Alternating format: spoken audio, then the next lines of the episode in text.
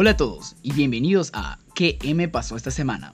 El podcast que se pregunta ¿Qué me pasó esta semana? y te lo cuenta. Buscaremos explicar los acontecimientos mundiales y cómo se relaciona con el ciudadano de a pie.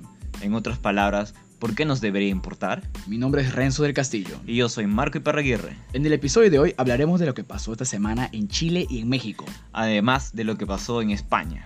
Entonces, ¿qué, me pasó esta semana? Antes de continuar, haremos una breve actualización de los temas que hemos tocado en semanas pasadas, empezando por el caso de Perú.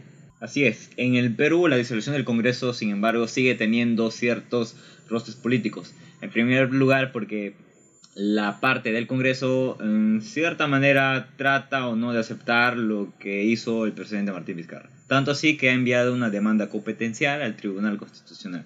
Eh, esto todavía sigue su proceso, pero sin embargo eh, las actividades se dan de lo normal. El presidente ha viajado a algunos lugares del país donde obviamente se nota respaldo a la decisión que ha tomado. En Estados Unidos sigue todavía el proceso de impeachment hacia el presidente Donald Trump. Luego también hablamos en nuestro primer capítulo sobre China y las protestas en Hong Kong continúan a pesar de ya ser varios meses y la población hongkonesa no se detiene. Y en nuestro segundo episodio tocamos temas importantes como Ecuador, Turquía e Irán. En Ecuador, sin embargo, sucedió algo muy importante, y es que el gobierno ecuatoriano anuló el decreto que justamente eliminaba el subsidio a los combustibles, que era la parte fundamental para las protestas que tuvieron las comunidades indígenas. El decreto salió el mismo domingo cuando se publicó nuestro, Nuestro episodio. podcast, exacto. Exacto. En Turquía, las autoridades, eh, el vicepresidente de Estados Unidos, Mike Pence, con el presidente Erdogan de Turquía, acordaron un cese al fuego. Sin embargo, hay funcionarios estadounidenses que están diciendo que Turquía no está, no está respetando este cese al fuego. Y en Irán, la- las sanciones hacia las mujeres para que vean el fútbol eh, continúan. Y esta fue una breve actualización sobre los temas tratados en los episodios pasados.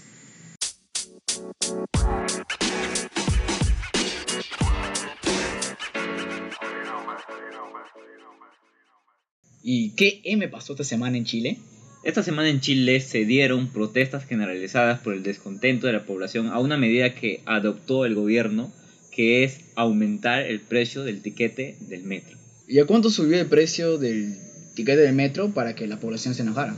El aumento del tiquete de precio será en 30 pesos más, es decir, 830 pesos.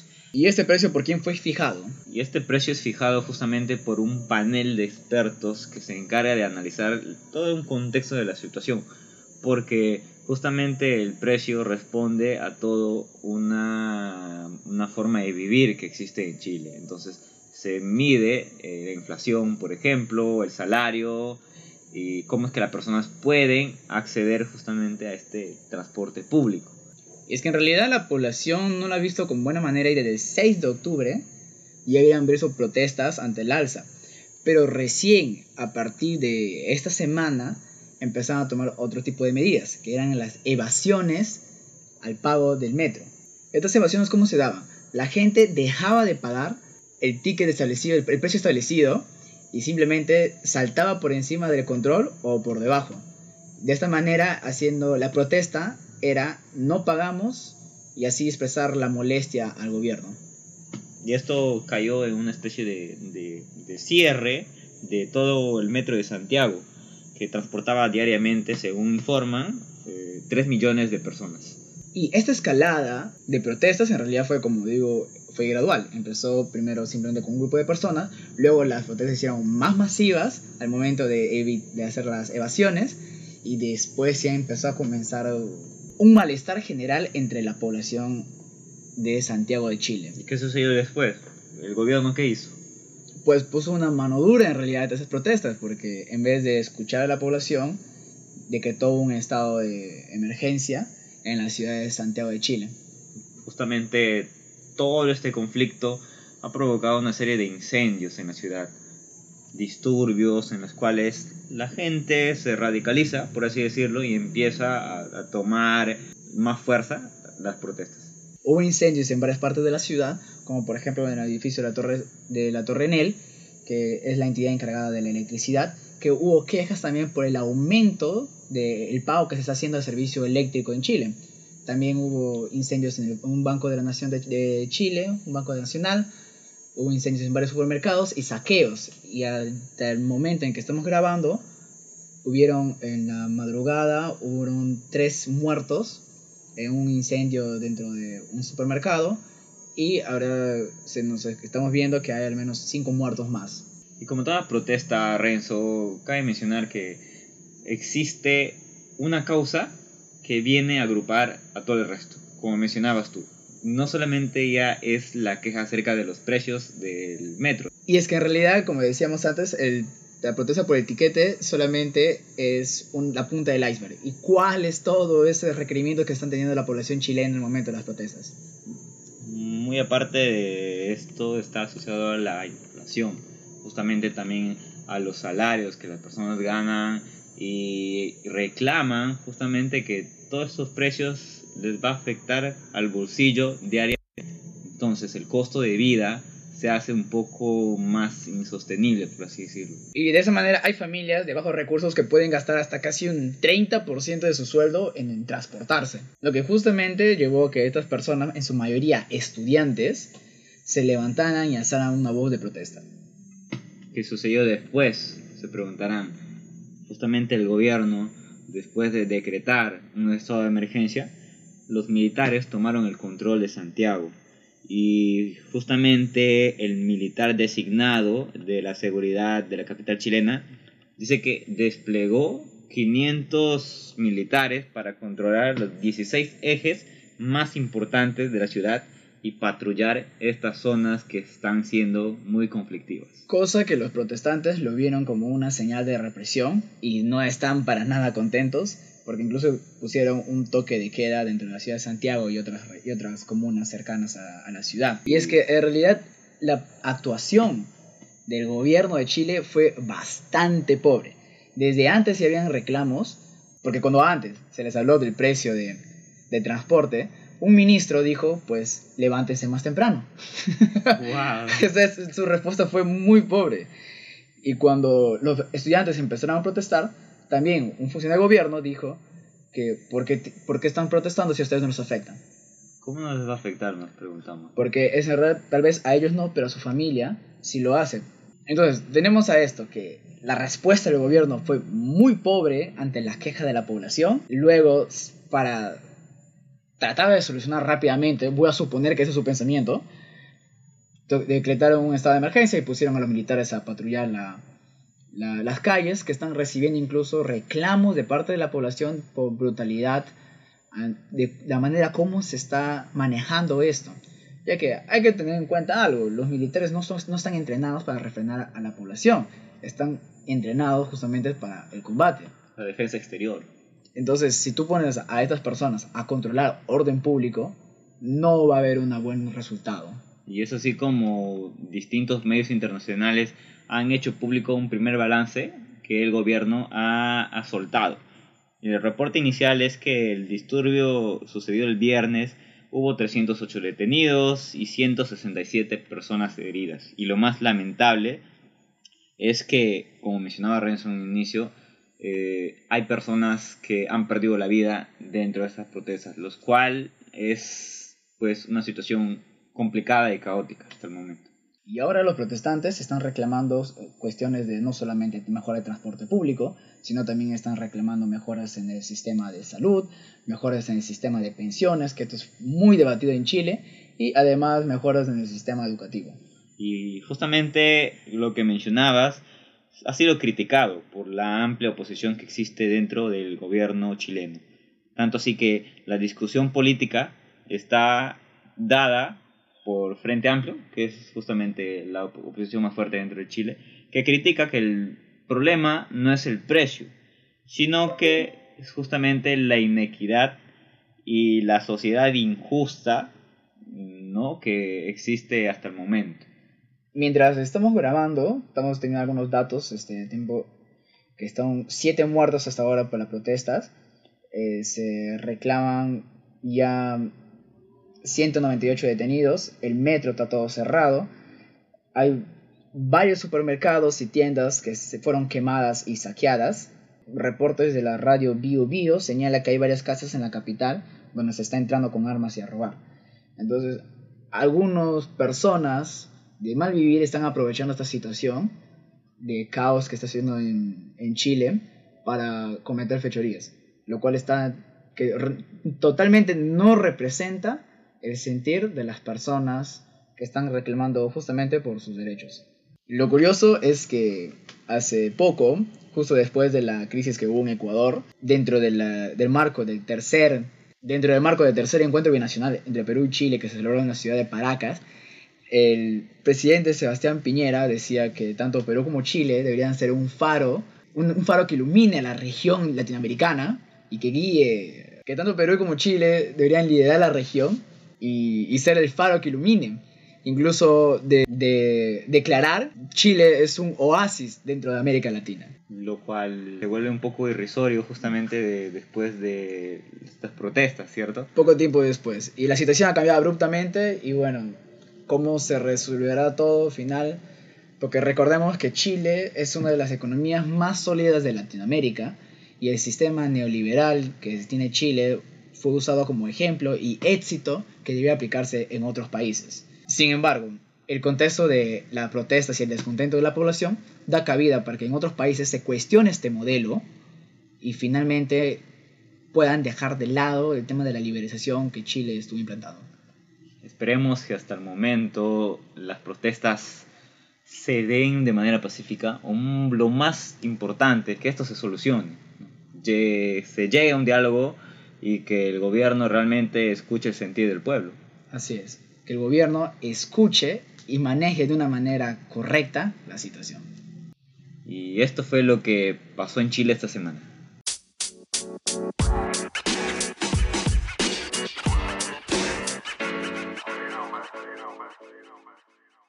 ¿Qué me pasó esta semana en España? En España existen protestas por parte de la población catalana que está en desacuerdo a una decisión tomada por la justicia española. Donde el lunes 14 de octubre condenó de 9 a 13 años de prisión a la cárcel a seis miembros del gobierno catalán, dos presidentes de las principales organizaciones políticas civiles independentistas y a la expresidenta del Parlamento catalán. Estos políticos fueron condenados por sedición, por su papel en un referéndum de independencia en 2017 que el Tribunal Constitucional dictaminó como ilegal. Y es justamente el expresidente de la región de Cataluña, Oriol Junqueras, quien afronta la pena más alta por un delito de sedición, como veníamos mencionando, junto con el de la malversación de fondos públicos. Sucede que los, los manifestantes consideran injusta esta decisión del alto tribunal español y demandan una solución política y no judicial a la crisis de Cataluña. El mismo lunes de la sentencia, miles de manifestantes bloquearon las carreteras que conducen al aeropuerto de Barcelona. Más de 100 vuelos fueron cancelados cuando los manifestantes se enfrentaron a la policía antidisturbios en los edificios de la terminal. Las manifestaciones continúan con decenas de miles de partidarios de independencia en Cataluña cortando importantes vías de tren y avenidas. En algunos momentos las protestas se tornaron violentas y el centro de Barcelona como ocurrió con otras ciudades catalanas, se convirtió en escenario de una batalla campal, con barricadas y enfrentamiento entre los manifestantes y las fuerzas de seguridad. Pero, ¿cómo ha respondido el gobierno español? Justamente el gobierno o el presidente del gobierno, Pedro Sánchez, mencionó que el Ejecutivo mencionó que será moderado y no va a sobreactuar y será firme justamente en la respuesta que ha, ha dado el ente de mayor superioridad de justicia, que es el Tribunal Constitucional. Asimismo, en una rueda de prensa la noche del miércoles, Pedro Sánchez mencionó eh, o dio más que todo un llamado de serenidad y templanza y afirmó que el gobierno central garantizará los derechos y las libertades de todos y lo hará desde la fortaleza, la unidad y la proporcionalidad en la respuesta a la violencia. Por otro lado, el Ministerio del Interior dijo que los servicios de inteligencia españoles están investigando quién está coordinando las protestas. Los manifestantes están utilizando una aplicación conocida como Tsunami Democratic, que los dirige a los sitios de manifestaciones en ciudades catalanas. ¿Y qué hay detrás de esta crisis catalana? En primer lugar, Cataluña es una región muy productiva e interesante. Sucede que los habitantes, que son alrededor de 7.5 millones, tienen una identidad y una cultura muy marcada, que se remonta justamente a siglos atrás. al igual que las comunidades o las demás comunidades españolas, tienen un propio gobierno regional, un propio parlamento local, bandera, himno, pero particularmente sucede que Cataluña tiene un idioma, un idioma propio y su propia fuerza policial. Antes de la Guerra Civil Española, Cataluña disfrutó de una amplia autonomía, pero eso fue suprimido por el general Francisco Franco, quien lideró un gobierno militar durante casi 40 años en España y cuando Franco murió, la región volvió a obtener la autonomía bajo la Constitución de 1978. Un estatuto de 2006 otorgó poderes aún mayores, impulsando el peso financiero de Cataluña y describiéndolo como una nación, pero el Tribunal Constitucional de España revirtió gran parte de ese texto en 2010. Y sucede que durante la crisis financiera de 2008 en España, y después los recortes públicos que hicieron dentro, dentro del gasto público, alimentó ese sentimiento separatista que hay entre Cataluña y España. Algunos nacionalistas catalanes justamente se quejan de que la región envía demasiado dinero a las partes más pobres de España. Y eso empieza un sentimiento que llevó al referéndum simbólico de noviembre de 2014, que fue prohibido por España. Los líderes independentistas de Cataluña llevaron a cabo otro referéndum el 1 de octubre de 2017 que fue también declarado ilegal, como se había mencionado anteriormente. En ese momento, el gobierno de Catalán, liderado por el expresidente Charles Puigdemont, dicho sea de paso, se encuentra fugado de la justicia española en Bélgica, dijo que el 90% de los votantes respaldó la independencia, pero la participación fue solo del 43%, ya que los contrarios a la independencia no participaron. La mayoría separatista en el Parlamento catalán hizo una declaración unilateral de independencia el 27 de octubre de ese año. Lo que lleva al gobierno español a aplicar el artículo 155 de la Constitución española, que le permitió a Madrid disolver el Parlamento regional, tomar el control del gobierno catalán y convocar unas elecciones adelantadas, que ganaron los partidos nacionalistas. Se ordenó el encarcelamiento de los líderes independentistas que acaban de ser condenados. Sucede que Puigdemont y sus miembros de su gobierno huyeron de España antes de responder a la justicia. En junio de 2018, los nacionalistas catalanes recuperaron el control de la región cuando juramentó un nuevo gobierno que lo dirige Kim Torra, aliado cercado a Puigdemont. Tanto desde el gobierno español como desde el gobierno catalán ha habido llamados para detener las protestas violentas y rebajar este conflicto y esta tensión que existe. Y están previstas nuevas manifestaciones para los próximos días. Ahora esperemos que esto no se llegue a más y... En declaraciones del presidente de la Generalitat, gobierno catalán, dijo lo siguiente, tenemos que hacer esto de una manera pacífica. Esta es la única forma en que los catalanes tienen que avanzar hacia la independencia, la única. Nosotros, los separatistas, no nos reconocemos en la violencia. Eso no es nuestro lenguaje. La rechazamos como siempre lo hemos hecho. No nos representa. Rechazamos y condenamos todo tipo de violencia. Incluso los sectores independentistas dijeron que estos días seguirán presionando por un nuevo referéndum sobre la secesión de España. Mientras los sectores políticos catalanes no independentistas han llamado al presidente de la Generalitat a convocar elecciones regionales. Por otro lado, desde Madrid, los partidos de oposición, Partido Popular y Ciudadanos, reclamaron al gobierno central, liderado por Sánchez, de que actúe de la manera más contundente incluso aplicando el artículo 155 que ya fue usado de la, Constitución, que permitiría nuevamente tomar el control de Cataluña. Y esta crisis ocurre prácticamente en medio de una nueva campaña electoral, ya que los españoles tendrán que volver a las urnas el próximo 10 de noviembre, después de que no se llegara a ningún acuerdo para formar gobierno tras los comicios del pasado 28 de abril. Y nuevamente, este caso de España nos muestra cómo en realidad la falta de tacto del, gobierno, al igual que en el caso de chileno, provoca estas escaladas de violencias y protestas. Justamente por un gobierno que no sabe manejar los reclamos que puede tener este, sus ciudadanos. Para mí la solución de cómo se debe haber manejado de esta manera es que, bueno, sí tiene que haber habido una condena y luego un indulto de parte del gobierno para mostrar que el gobierno español entiende los reclamos de la población y al mismo tiempo también para mostrar que hay consecuencias hacia sus decisiones. Yo en lo personal abocaría más por el diálogo y es que estas situaciones de índole político se solucionan de esa manera. Diría yo que los intereses que tiene cada partido deberían ser de otra forma canalizados. Nuevamente, el gobierno tiene que tomar justamente la iniciativa para que estas dos partes entren en acuerdo, por así decirlo. Ahora, está habiendo una especie o una ola de protestas que no solamente está en España, sino que en los demás gobiernos, justamente por la falta de diálogo, diría yo. Así, definitivamente es que el gobierno tiene que escuchar a, la población. Y esto fue lo que pasó esta semana en España.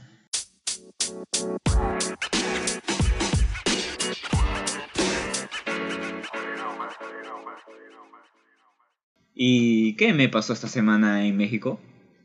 El día jueves 17, la ciudad de Culiacán, capital del estado de Sinaloa en México, fue testigo de lo que algunos pobladores consideraron una situación de guerra, con balaceras, vehículos quemados en distintos puntos de la ciudad. El caos y la incertidumbre reinó ese día. El secretario de Seguridad y Defensa Pública de México informó que ese día 30 oficiales de la Guardia Nacional y la Secretaría de Defensa Nacional fueron agredidos desde una vivienda mientras realizaban un patrullaje de rutina. Las fuerzas de seguridad repelieron la agresión y tomaron control de la vivienda, donde encontraron a cuatro personas, en las que estaba el hijo del Chapo Guzmán, reconocido narcotraficante, Oviedo Guzmán. Esto generó que varios grupos de delincuencia organizada rodearan la vivienda con una fuerza mayor a la que tenía la patrulla. Otros grupos realizaron acciones violentas en contra de la ciudadanía en diversos puntos de la ciudad, lo que creó un estado de pánico en toda la ciudad de Culiacán. Justamente el gobierno mexicano, dirigido por el presidente López Obrador, o AMLO, Andrés Manuel López Obrador, AMLO, justamente ha implantado una serie de estrategias de seguridad para combatir el crimen organizado. Entonces, lo que hace él es enfocarse a las causas de la violencia. En particular, tratar de reducir la, la pobreza y erradicar la arraigada corrupción que existe. Entonces, ¿cómo lo hace? Brindando justamente oportunidad a los jóvenes. Porque la clave para él está en eso. aquellos jóvenes que tienen oportunidades para educarse y trabajar, entonces no tendrían la necesidad de ir justamente a estos cárteles o las zonas peligrosas que existen en México y es que México vive una crisis con el narcotráfico y los cárteles de la droga que utilizan el país para transportar, especialmente las fronteras, para poder transportar la droga hacia Estados Unidos, que es el mayor consumidor de drogas. Y justamente hay algo en particular que hizo López Obrador. En las fronteras de México lo que hizo es aumentar el salario para los trabajadores. Una política un poco con pro y contra, diría yo. Sin embargo, en este caso particular que estamos hablando de la ciudad de Culiacán, estado de Sinaloa, pues eh, parece que no está funcionando muy bien, ya que en el día que pasó esto, docenas de hombres del cartel de Sinaloa cerraron las calles, se enfrentaron en batallas contra las fuerzas de seguridad. Grandes patrullas de vehículos militares descendieron y, el centro comercial y el, centro del distrito comercial de la ciudad explotaron autos en llamas, se bloquearon carreteras se bloquearon carreteras y, se disparó armamento pesado a pleno día. Y, en las redes sociales, pueden, en internet, pueden encontrar imágenes de personas publicando en total pánico sobre lo que está pasando. Esta situación en México, en realidad, analistas internacionales lo describen como una gran vergüenza para el gobierno. Se había capturado uno de los hombres más buscados en México y superados y abrumados por el cartel, simplemente lo entregaron a sus hombres. A la mañana siguiente, tanto el gobierno estatal como el federal hicieron control de los daños. Se declaró esta operación como una operación fallida, una operación apresurada. La policía había actuado sin órdenes desde arriba y la decisión de liberar a Guzmán solo se tomó para evitar más violencia en la población civil. Fue el argumento que dieron las autoridades del gobierno mexicano cuando dijeron que no vamos a convertir a México en un cementerio más grande de lo que ya es. Andrés Manuel López Obrador dijo que no puede valer más la captura de un delincuente que la vida de las personas. Ellos tomaron esa decisión y yo la respaldé. Fue lo que dijo el presidente mexicano. Hay algo también agregar a esto, y es que López Obrador repite una frase importante. Queremos abrazos y no balazos. Pero realmente, ¿cómo se vería el gobierno mexicano, o cómo se ve el gobierno mexicano cuando tiene al hijo de uno de los cárteles más poderosos y lo, y lo liberan? Y esto da un indicio que para el analista de la Universidad de Syracuse en Estados Unidos menciona justamente esto, que eh, la protesta envía un mensaje de que los poderes del narcotráfico son más fuertes de el, que el gobierno mexicano. Entonces da un indicio de cierta debilidad con respecto a esta lucha que se está enfrentando. Cabe, cabe mencionar desde el 2006, cuando el gobierno mexicano puso la guerra o, inició la guerra al narcotráfico. Otro comentario de un experto en seguridad de la Universidad Nacional Autónoma de México, el profesor Raúl Benítez, dijo que fue un fracaso total, que lo que mostró fue el gran poder y control que el cártel de Sinaloa aún ejerce sobre la ciudad de Culiacán. Y las escenas, pues justamente enterran toda la teoría de que el grupo está magullado, destruido después de que el Chapo fue encarcelado en Estados Unidos. Las escenas nos muestran que en realidad la fuerza del cártel está, sigue siendo poderosa y una fuerza que, temer. Y justamente hay que ponernos a analizar un poco, Renzo. Entonces, ¿por qué justamente el narcotráfico tiene esta, este poder en México? Yo diría, en primer lugar, el dinero. El dinero y la organización. Definitivamente, la situación de pobreza o las desigualdades económicas que, sucede, que tienen en México, pues definitivamente hace que hayan incentivos económicos para las personas para apoyar a los cárteles. Que en algunos casos, como el terremoto que sucedió hace unos años en México, se, el cártel empezó a llevar comida y víveres a las personas que estaban en, situaciones eh, vulnerables. Incluso más rápido que el gobierno mismo. Exacto. Entonces ahí vemos cuál es la, el poder de organización que tiene el cártel y también el poder de militar que tuvieran para poder enfrentarse al gobierno. Pero no solamente en, hubo un problema en Culiacán, también en Michoacán, con el con uno de los cárteles más violentos, bueno, que se le considera el cártel más violento de México, conocido como Jalisco Nueva Generación. El gobierno de los Estados Unidos lo describe como una de las cinco organizaciones criminales más peligrosas de todo el mundo. Y es que el pasado 15 de octubre, la organización se atribuyó las emboscadas a policías en Aguililla, en el estado de Michoacán, donde murieron 13 policías y 9 resultaron heridos, que fue el ataque más mortífero desde abril de 2015 cuando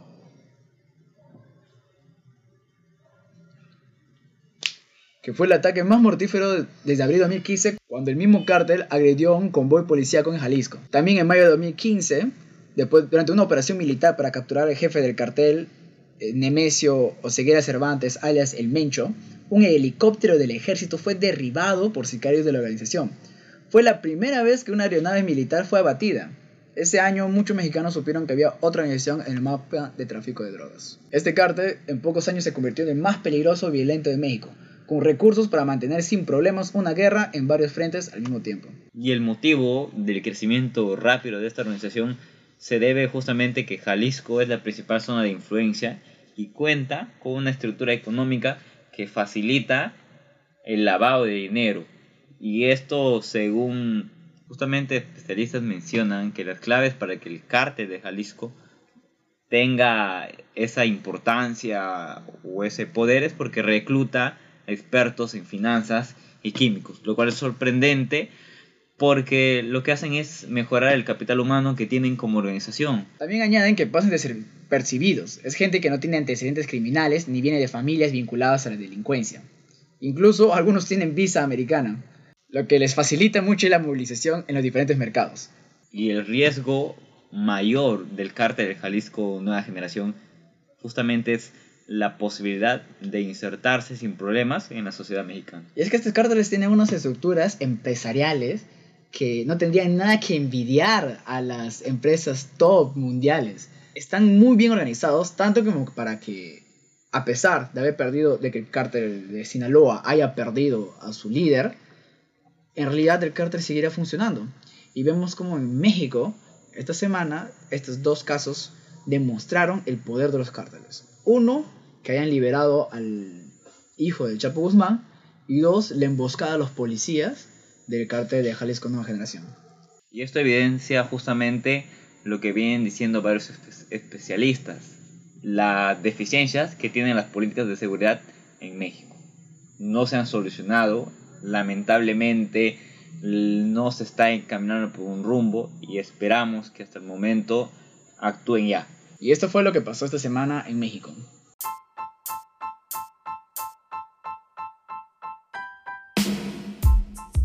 Y este fue el episodio de esta semana. Los invitamos a seguirnos en Instagram como Arroba QM pasó esta semana. nos pueden encontrar en las plataformas de podcast de Anchor, Google Podcast, Spotify, Breaker, Overcast Pocket Cast. y Radio Public. Así que no hay excusas para no escucharnos. Compártelo con tus amigos en tus redes sociales o manda un escribe un pantallazo en Instagram. Y esto fue ¿Qué ¿Qué M pasó esta semana?